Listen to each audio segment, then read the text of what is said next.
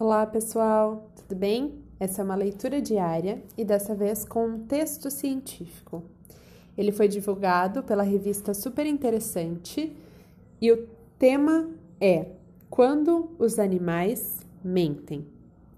A mentira, na natureza, é uma arma de sobrevivência.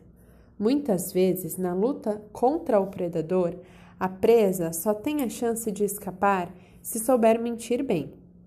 É o caso dos camaleões, que, graças à pigmentação especial de sua pele, se confundem com o ambiente. Ou de certos caranguejos, que vivem com a carapaça coberta por algas ou esponjas. Os insetos são especialistas em se fingir de cortiça ou de gravetos no tronco de árvores. Estas e muitas outras formas de mentira atendem por um único e verdadeiro nome científico Mimetismo. O fenômeno foi estudado pela primeira vez pelo naturalista inglês Henry Walter Bates em 1825 a 1892, que observou o comportamento das borboletas no vale do rio Amazonas.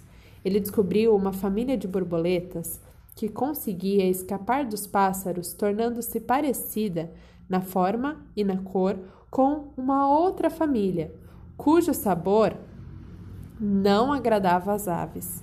As borboletas, apetitosas, tratavam de voar misturadas às outras.